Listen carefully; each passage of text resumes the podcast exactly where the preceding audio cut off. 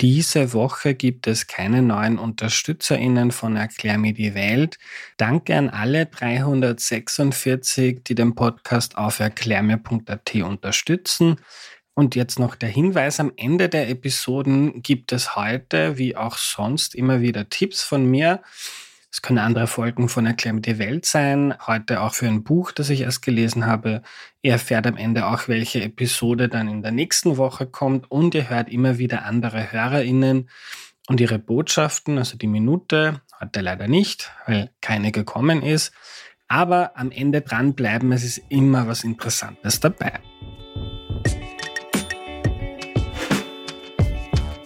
Hallo, ich bin der Andreas und das ist Erklär mir die Welt, der Podcast, mit dem du die Welt jede Woche ein bisschen besser verstehen sollst. Diese Folge wird präsentiert vom Flip, dem Erste Financial Life Park. Das Flip ist Werbepartner für vier Episoden zu Globalisierung, Nachhaltigkeit und den SDGs. Das Flip bietet gleich neben dem Hauptbahnhof Kindern und Jugendlichen Touren zum Thema Geld und finanzielle Kompetenzen an. Heute geht es um Konzerne und wie sie Menschenrechte achten oder missachten und um ein Gesetz, das irgendwie kompliziert und langweilig klingt, aber sehr relevant ist für das Leben vieler Menschen auf dieser Welt, nämlich Lieferkettengesetzen.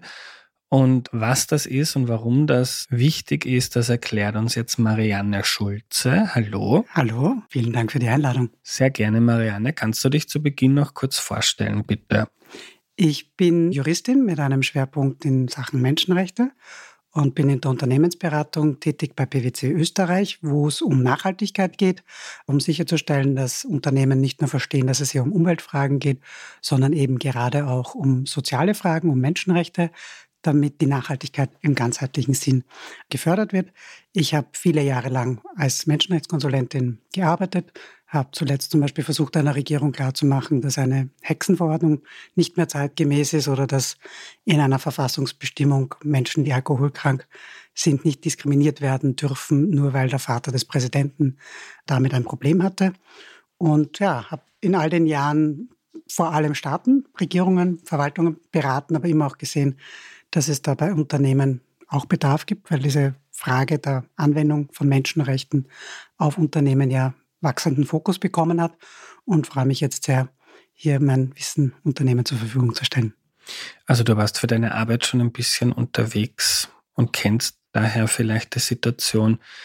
Alles, was wir oder sehr vieles von dem, was wir kaufen, ob es jetzt unsere Schuhe ist, die Mikros, die vor uns stehen, in die wir reinreden, sind ja ganz komplizierte, vielfältige Lieferketten, wo es hunderte, tausende Zulieferer gibt. Und der Konzern, von dem er vielleicht jetzt die Schuhe kauft oder die Textilkette, damit dann ja gefühlt oft gar nichts mehr zu tun hatte. Und da gab es dann große oder gibt es immer wieder riesige Probleme, Fabrikseinstürze, Brände, Menschenrechtsverletzungen. Und da war es dann sehr oft so, dass dann die Marken, die wir dann kennen, ähm, gesagt haben, ja, das ist ein Zulieferer, das ist nur in unserer Lieferkette passiert und da haben wir jetzt irgendwie keinen Zugriff darauf und ist einfach so. Und da gibt's jetzt immer mehr Bestrebungen, dass man was dagegen macht. Also dass da irgendwie, ist das eine gute Zusammenfassung, dass die Grundidee ist, dass Recht oder die Menschenrechte nicht mit dieser ganz schnellen, umfassenden Globalisierungsschritt gehalten haben.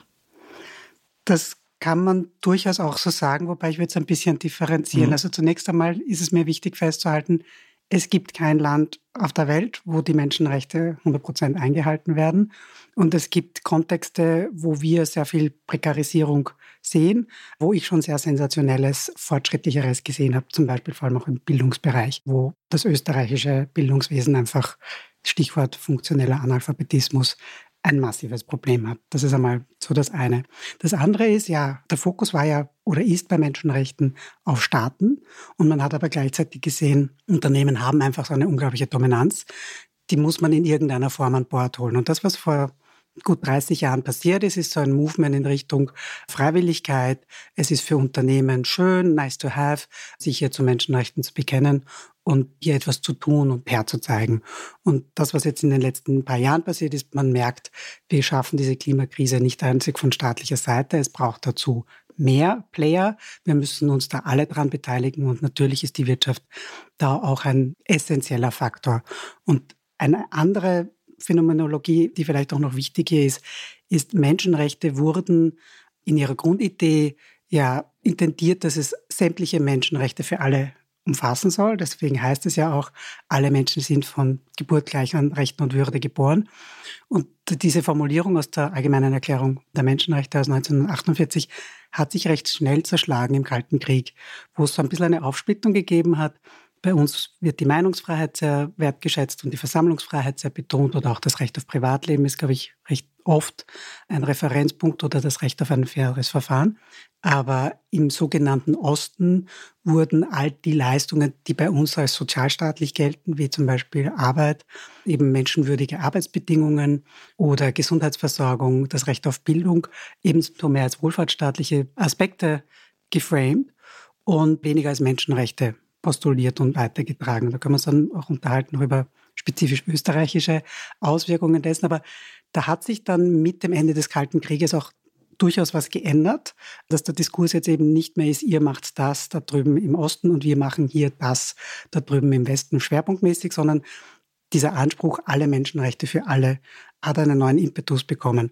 Und gerade auch mit diesem Hereinholen der Frage, was ist ein menschenwürdiger Arbeitsplatz? Also jetzt nicht nur, ich halte die arbeitsrechtlichen Vorschriften, die in Österreich recht ausgeprägt sind, ein, sondern ich stelle sicher, dass es hier einen menschenrechtlichen Ansatz gibt und den übertrage ich eben nicht nur auf mein Unternehmen, auf meinen Arbeitsplatz hier vor Ort in Österreich, sondern den sehe ich auch als integral für mein betriebliches Sein, egal von wo ich etwas beziehe oder egal wo ich involviert bin.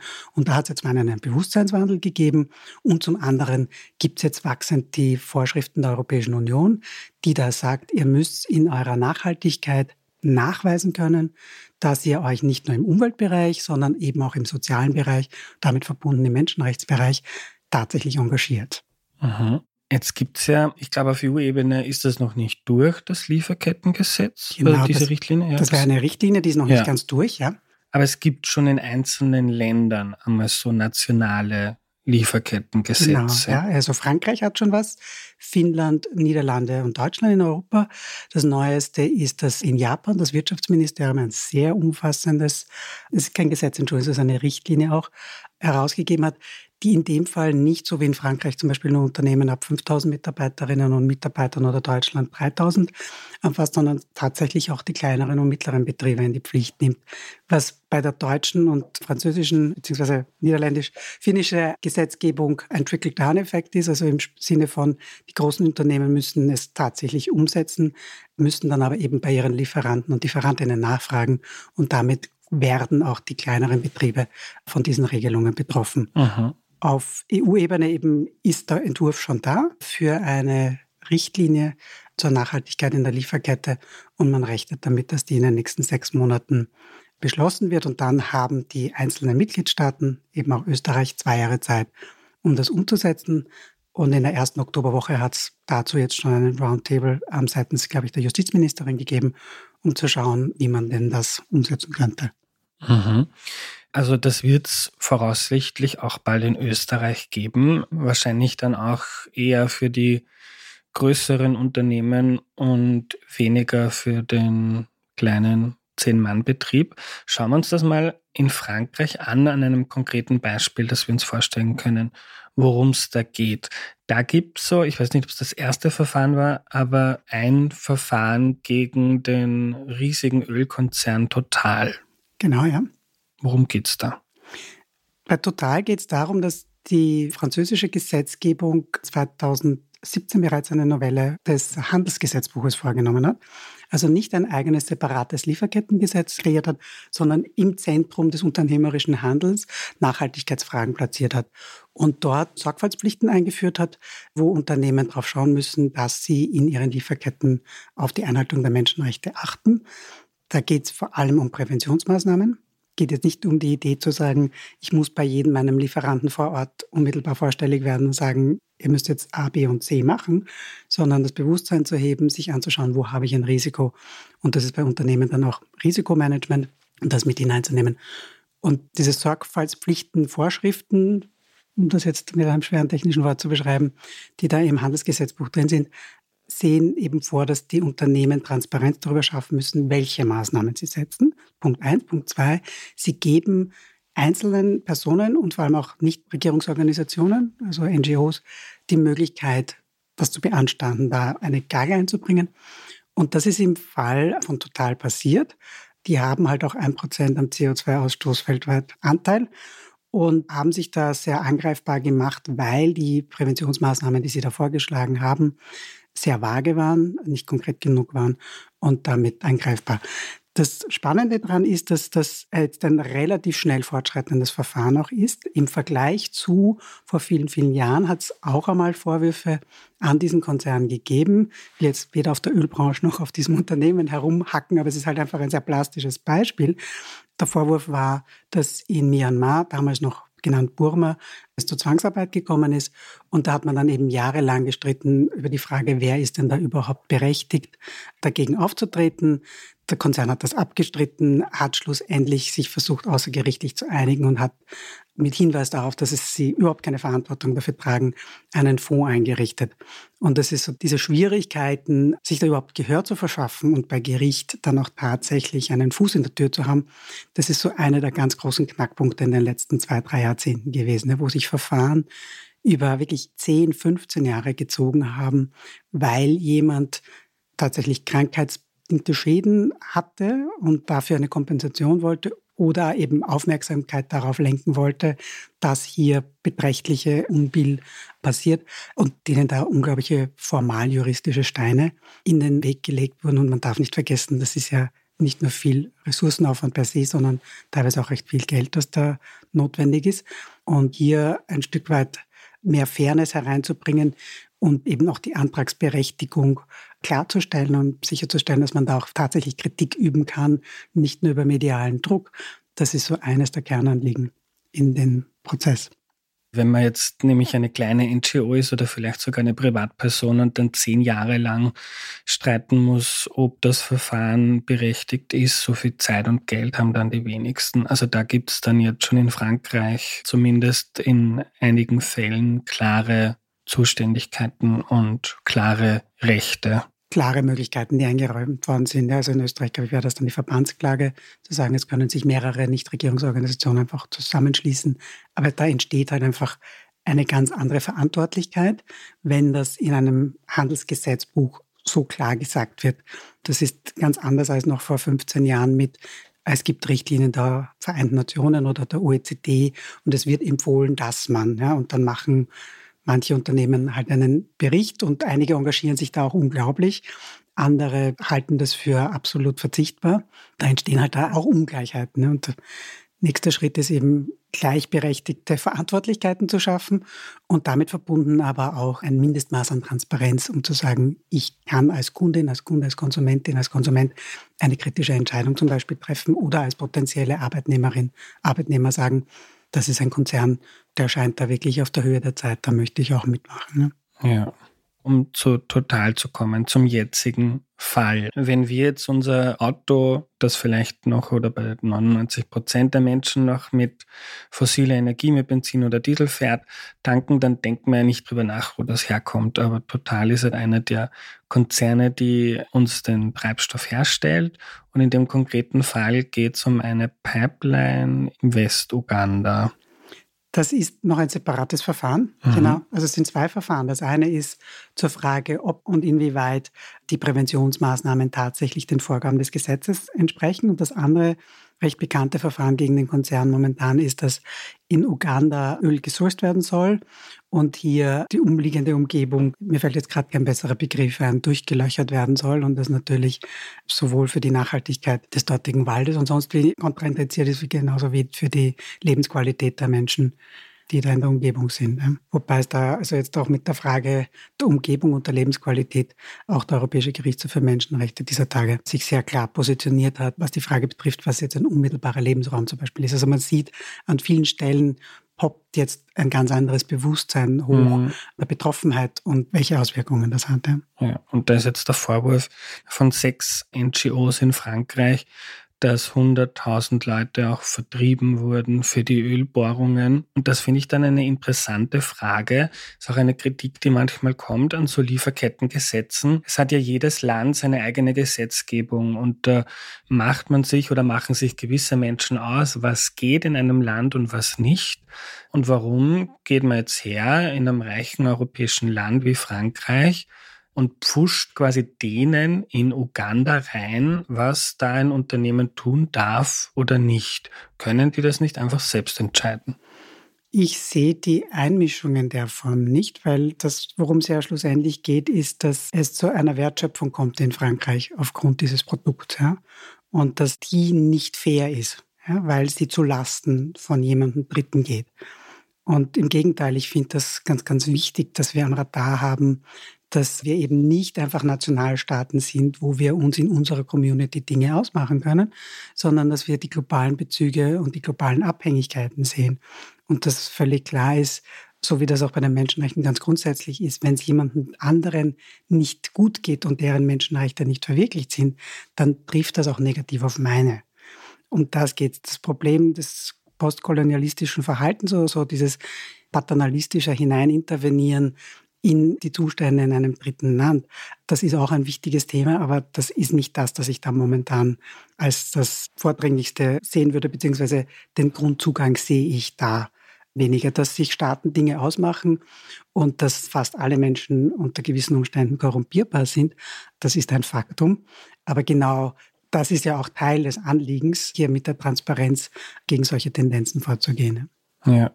Und mit mir eine spannende Forscherin erzählt oder argumentiert, warum sie glaubt, dass ein Lieferkettengesetz essentiell ist, weil zum Beispiel in der Textilbranche die Länder wie Indonesien, die höhere Standards haben, eigentlich gibt es da so einen Kreislauf nach unten, also im Wettbewerb um Investitionen, Jobs, Steuergelder anzuziehen, hat man als Regierung eigentlich den Anreiz, die Arbeitsstandards zum Beispiel nicht zu hoch werden zu lassen, weil sonst geht die Firma in ein anderes Land.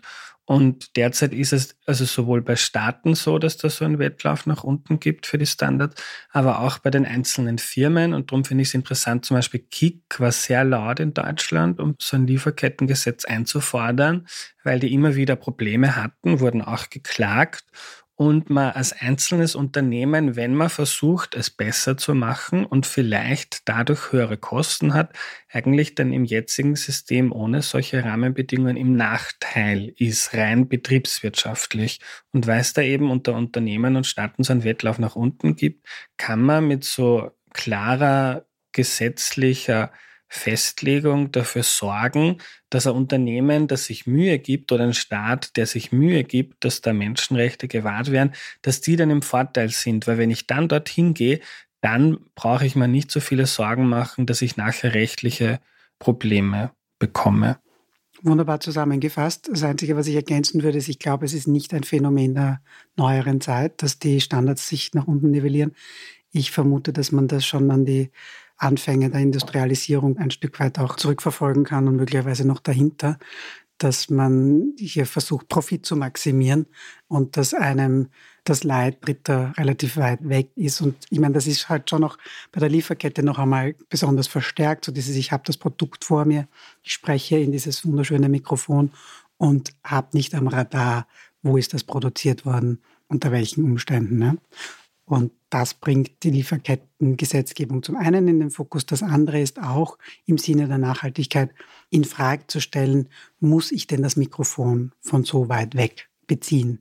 Gibt es nicht eine Möglichkeit, das ein Stück weit regionaler zu machen? Das hat vor allem mit der Umweltfrage zu tun. Wie viele Emissionen entstehen im Transport des Mikrofons von Südostasien oder Lateinamerika nach Europa versus es ist gefertigt worden in, sage jetzt Finnland und kann mit dem Zug übertragen werden. Das ist auch so ein Teilaspekt und damit natürlich auch verbunden dieser Anspruch, den man durchaus auch kritisch sehen kann, dass man innerhalb der Europäischen Union die besseren Arbeitsstandards hat. Das stimmt tendenziell, aber es gibt halt auch innerhalb der Europäischen Union durchaus Missbrauch in diesem Kontext und fragwürdige menschenrechtswidrige Arbeitsbedingungen. Das sollte man nicht übersehen. Mhm.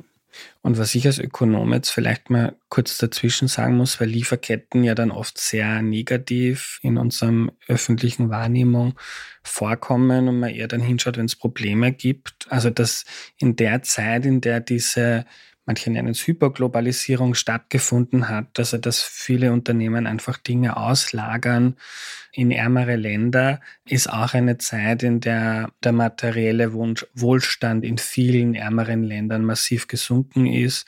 Und die extreme Armut ist seit 1990, ich weiß jetzt nicht genau, ich glaube von zwei Milliarden extrem armen Menschen auf derzeit so 900 Millionen nach dieser Mindestdefinition von der Weltbank gesunken. Gleichzeitig ist die Weltbevölkerung gestiegen. Also es hat auch viele positive Effekte, auch in der Textilbranche, aber geht auch mit vielen Problemen einher. Und um die geht's jetzt.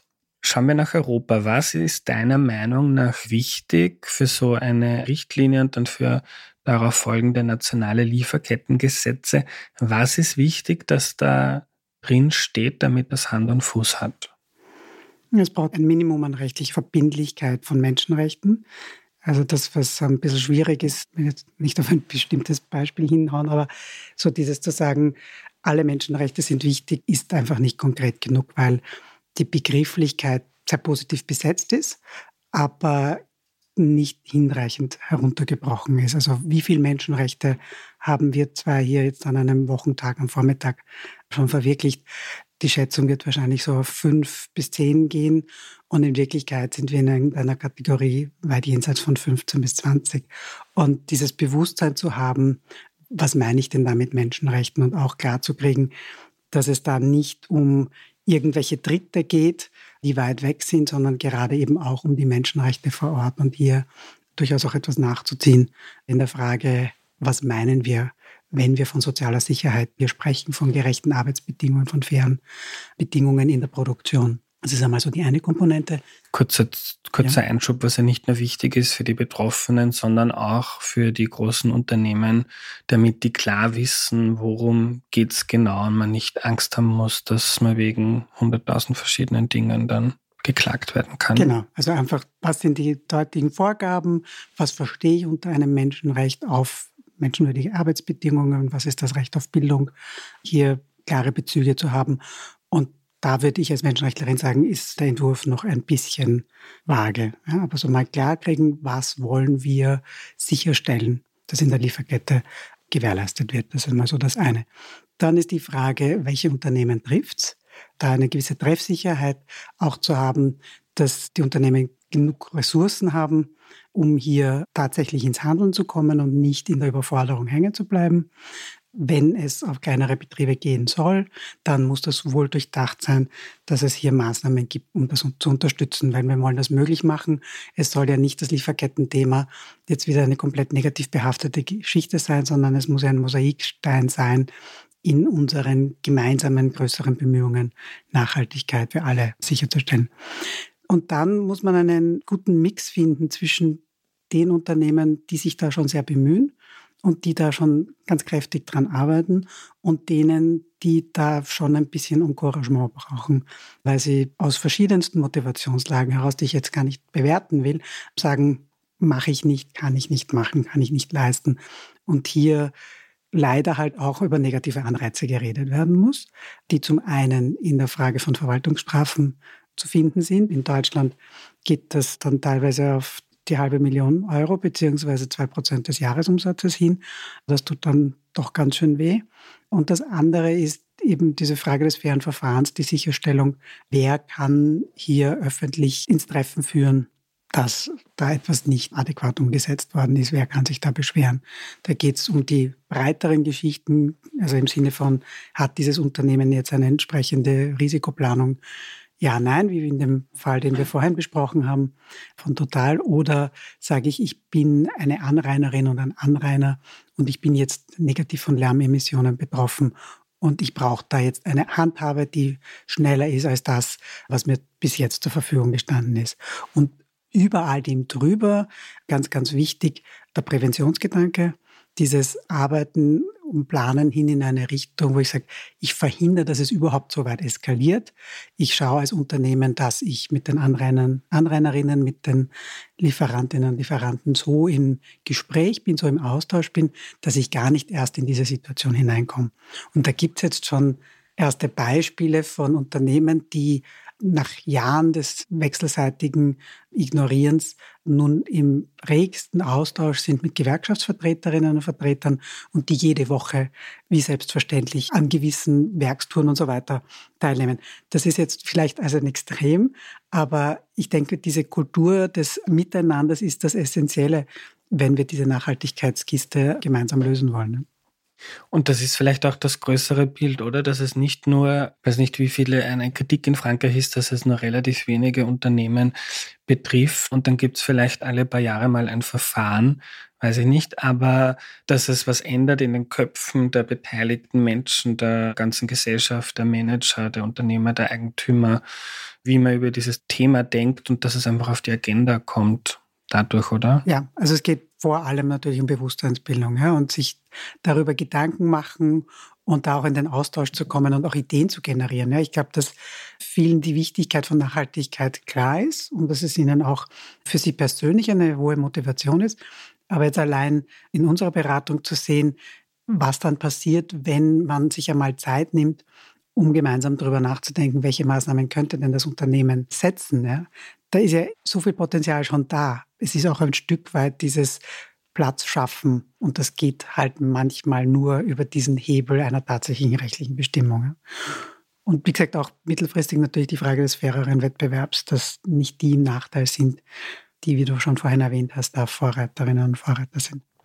Und weil du Prävention gesagt hast, nur um das nochmal besser zu verstehen oder klar zu machen, es geht nicht darum, dass man jetzt als großer Milliardenkonzern mit zigtausenden MitarbeiterInnen, mit hunderten Lieferanten, dass wenn es einen Vorfall gibt in der Lieferkette, dass man dann automatisch dafür haftbar gemacht wird, sondern dass man gewisse Pflichten hat, Sorgfaltspflichten hast du sie genannt, in der Prävention, dass man sich anschaut, dass das gar nicht passiert. Und das ist ja jetzt, was bei, auch bei Total, bei dem Ölkonzern in Frankreich mhm. geklagt wird, wie du gesagt hast. Also ist der Vorwurf, dass die das nicht ausreichend gemacht haben und nicht, dass einmal dann ein mhm. Problem passiert, oder? Das ist noch nicht ganz entschieden. Mhm. Ja? Also diese Komponente zu sagen, es ist eine Verletzung passiert und was sind dann die Maßnahmen, mhm. ist durchaus Teil dessen, was ich als Prävention verstehen würde, ja? zu sagen, ich muss auf ein Worst-Case-Szenario eingestellt sein. Und wie jetzt dann konkret damit umgegangen wird, wenn eine Verletzung passiert, das würde ich sagen, ist noch in Diskussion. Da könnte es jetzt quasi jeden Tag auch schon eine Entscheidung in Brüssel geben. Also da ist wirklich viel in Bewegung. Aber das ist noch nicht hinreichend geklärt, wie drankonisch man mit dem umgehen möchte. Ja, zu sagen, mhm. ich habe in einem Werk eines multinationalen Konzerns Hinweise auf zwangsarbeitsähnliche Zustände gefunden, menschenunwürdige Arbeitsbedingungen. Folgedessen hat gleich der gesamte Konzern in seiner Nachhaltigkeitsberichterstattung ein Problem. Ob das wirklich in der Härte kommt, kann ich jetzt nicht einschätzen. Aber Fakt ist, dass das, was wir bis jetzt als Nachhaltigkeitsbericht kennen, wo Unternehmen von sich aus darstellen, was sie tun, das wandert jetzt in die Zuständigkeit des Aufsichtsrates. Das wird jetzt Teil des völlig identen Level wie finanzielle Berichterstattung. Und damit gibt es einfach auch schon eine, würde ich sagen, eine Verlagerung oder ein Paradigmenwechsel, der sich sehr, sehr deutlich bemerkbar macht, wenn ein Aufsichtsrat als Kollektiv sich mit Menschenrechten zum Beispiel mhm. auseinandersetzen muss. Wenn jetzt ein großes Unternehmen zu dir kommt, Marianne, da kommt jetzt in Österreich in, weiß ich nicht, in zwei Jahren, in drei Jahren so ein Gesetz auf uns zu. Wir haben jetzt immer unsere schönen Berichte verfasst von zwei Menschen, die was geschrieben haben, die sonst nicht viel mit dem anderen zu tun haben, was wir im Unternehmen machen. Und wir wollen das jetzt ernst nehmen, aber wir sind jetzt irgendwie ja, ängstlich. Was empfiehlst du denen? Was sind Prozesse, die man aufsetzt oder wie geht man das Unternehmen vor, dass man sich da auf diese neuen Zeiten einstellt? Die meisten haben so Nachhaltigkeitskomitees gebildet, wo aus den verschiedenen Fachabteilungen Experten und Experten zusammengezogen werden, die einmal so einen Grundaufschlag machen. Zu sagen, wo sind unsere neuralgischen Punkte, wo haben wir schon was gemacht. Also es geht ja auch darum festzuhalten, da ist schon was passiert und dann gleichzeitig sich ein bisschen anzuschauen, wo könnte die Reise hingehen, was könnte da zum Thema werden. Und einer der wichtigen Aspekte und auch Aspekte, die sich wirklich stark auswirken, ist, dass das eben nicht nur um die Sicht des Unternehmens von innen nach außen geht, so dieses wir erleben unsere Produktion von Nägeln oder Fußbällen und haben diese und jene Wirkung damit, sondern sich auch anzuschauen, wie geht es der Umgebung damit? Ja, und wie wirken wir auf unsere Konsumentinnen und Konsumenten? Wie wirkt sich das auf potenzielle Arbeitnehmerinnen und Arbeitnehmer aus? Also dieses von draußen ins Unternehmen reinschauen. Und da entsteht dann noch zusätzliches Momentum. Und die meisten nehmen dieses Gesamtpaket dann und versuchen es auf die nächste Ebene zu bringen, weil da jetzt auch kritisches Bewusstsein von da ist, zu sagen, wir müssen hier wesentlich mehr tun. Da geht es auch um Kennzahlen, die gesammelt werden müssen zu den Arbeitsbedingungen, zur Gleichbehandlung zwischen Männern und Frauen. Das ist für manche Branchen schwieriger, für manche leichter. Wie viele Emissionen haben wir in unserer Produktion? Wie ist unser Fuhrpark ausgestattet? Brauchen wir überhaupt noch einen Fuhrpark? Da sind relativ viele Dinge, die in Frage gestellt werden. Und es ist ein kontinuierlicher Prozess und einer, bei dem ich selten wirklich Angst in dem Sinn erlebe. Phasenweise eine latente Überforderung, wo man sich dann gut rückkoppelt und wo wo es einfach angenehm ist, sich mit jemandem Dritten von draußen zu unterhalten und auszutauschen und zu sagen, wie machen das andere, was sind da die Empfehlungen und da entsteht dann sehr viel und auch sehr viel Schönes. Wir kommen zum Schluss. Kannst du uns noch eine Vision geben, wenn sich das jetzt durchsetzt, wenn das vielleicht dann auch nachgeschärft wird, wenn es vielleicht mal auf Ebene der UN dann eine Konvention geben sollte, die das irgendwie noch verbreitert und auf die ganze Welt bringt, an alle Länder, die halt diese Konvention zeichnen. Gibt es denn mal eine Welt, wo ich dann einkaufen gehen kann und ist ja jetzt oft so, okay, jetzt schaue ich auf das Label, das ist Fairtrade, okay, was machen die? Das ist Bio-Baumwolle, das ist äh, irgendein Sozialsiegel, man ist ja oft selber fordert. Gibt es da mal eine Welt oder wäre das so eine Vision, wo ich beim Einkaufen nicht mehr so genau schauen muss, wo und wie das jetzt hergestellt wurde, weil es dann nur mehr Dinge zu kaufen gibt, die halbwegs in Ordnung sind? Das halte ich für eine sehr mögliche Vision. Das ist in greifbarer Nähe. Ich würde es anders als du nicht über die internationale Ebene so sehr jetzt sehen bin da vielleicht auch, weil ich eine Konvention bei der UNO schon mitverhandelt habe, vielleicht ein bisschen skeptischer, sondern viel eher eben diese nationale Ebene sehen und zu sagen, dann werden wir auch in Österreich ein Recht auf Umweltschutz haben, so wie sich das jetzt in Deutschland letztes Jahr durch den Verfassungsgerichtshof abgeleitet hat und einfach mit einem ganz anderen Bewusstsein da sein und die Regierung damit verbunden noch ganz andere Hebel haben, um jene zu unterstützen, die da dahinter sind. Und das sind dann die Unternehmen, genauso wie die Konsumentinnen und Konsumenten, wie die kritische Öffentlichkeit. Und da gewisse Grundregeln sich einfach verstärken. Ich glaube, die Richtung ist ja schon da, das Bewusstsein wächst.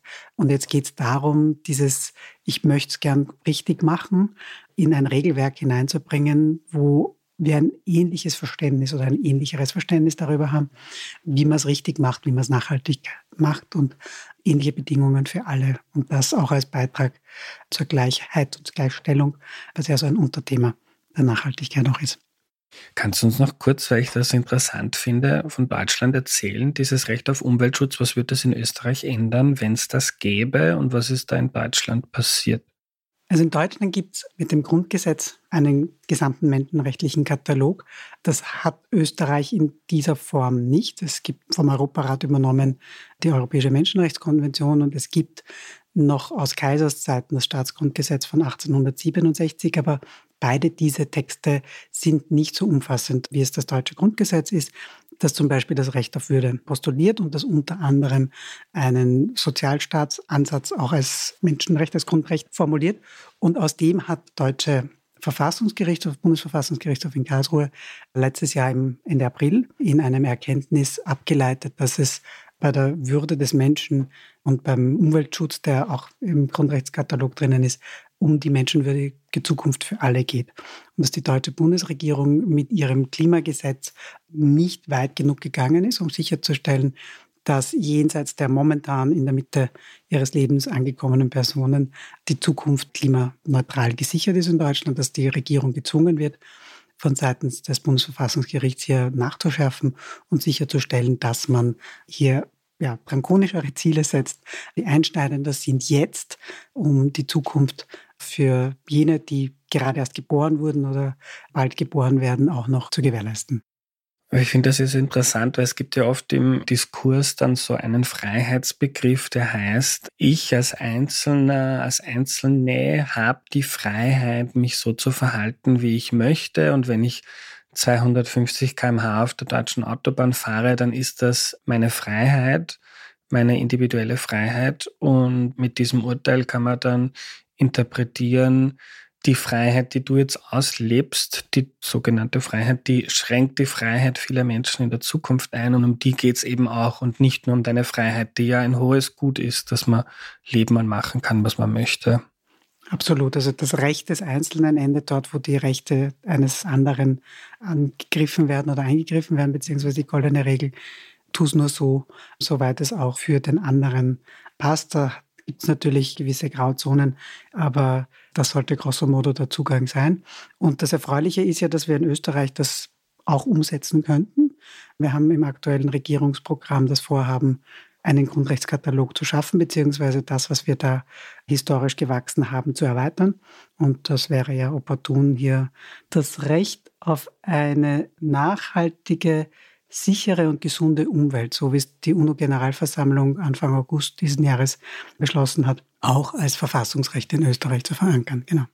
Und weißt du, wie es da darum steht in der Koalition?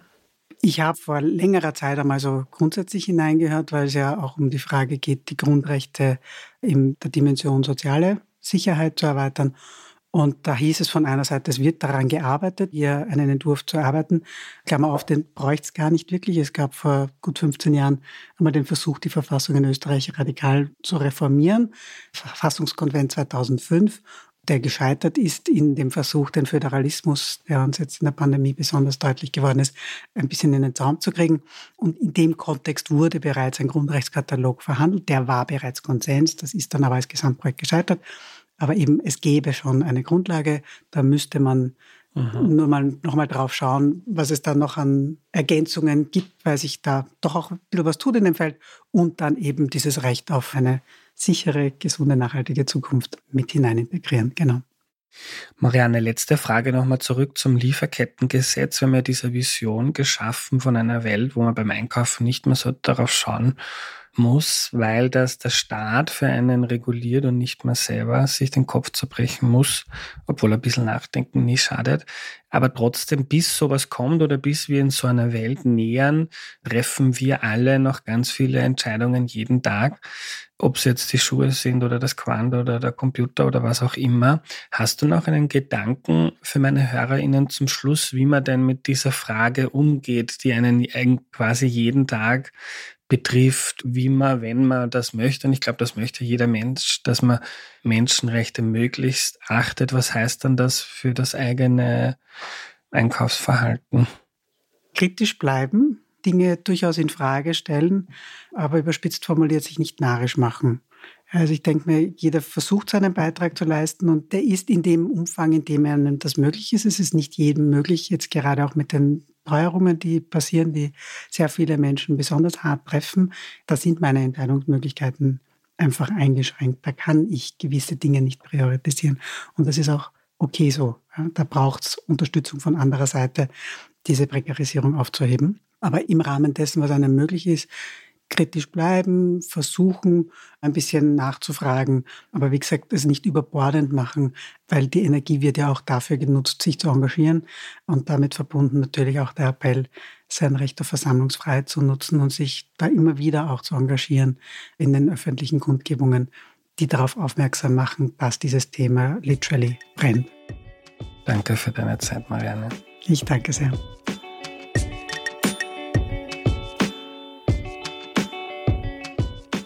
Was nehme ich mir mit? Es ändert sich gerade einiges auf der Welt zum Guten, auch wenn man es mit den aktuellen Nachrichten nicht glauben mag, in den vergangenen Jahrzehnten ist die Armut auf der Welt stark gesunken.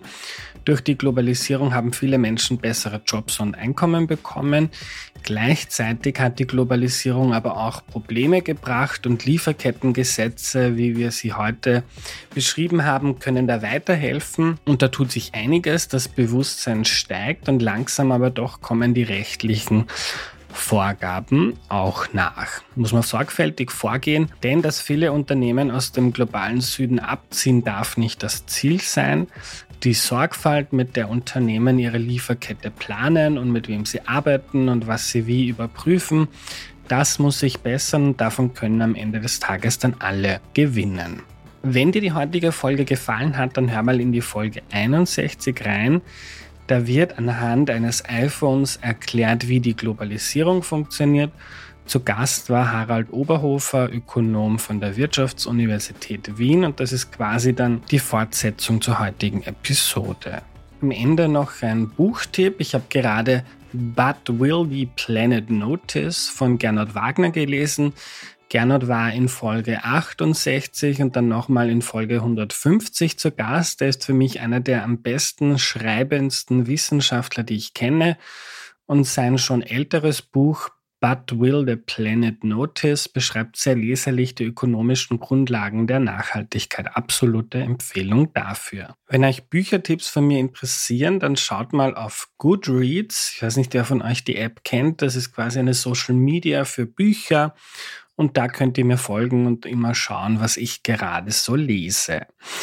Wenn du den Podcast magst und unterstützen möchtest, gehe auf erklärmir.at und klick dort auf Unterstützen. Es gibt exklusive Gewinnspiele für die UnterstützerInnen, eigene Events mit mir und Valentina, einen werbefreien Podcast und was noch viel wichtiger ist, du trägst damit einen Teil zur Finanzierung von Erklär mir die Welt bei. Nächste Woche kommt mal eine ganz andere Folge wieder. Rüdiger Frank, ein Professor für Ostasien, kommt und erklärt uns einiges über Nordkorea. Er war schon einige Mal dort. Das war's für heute. Valentina Pfattner bereitet die Episoden vor und arbeitet bei Erklär mir die Welt mit. Die Vermarktung macht Missing Link und für das Audio ist Audio Fundel zuständig. Wir hören uns nächste Woche. Euer Andreas.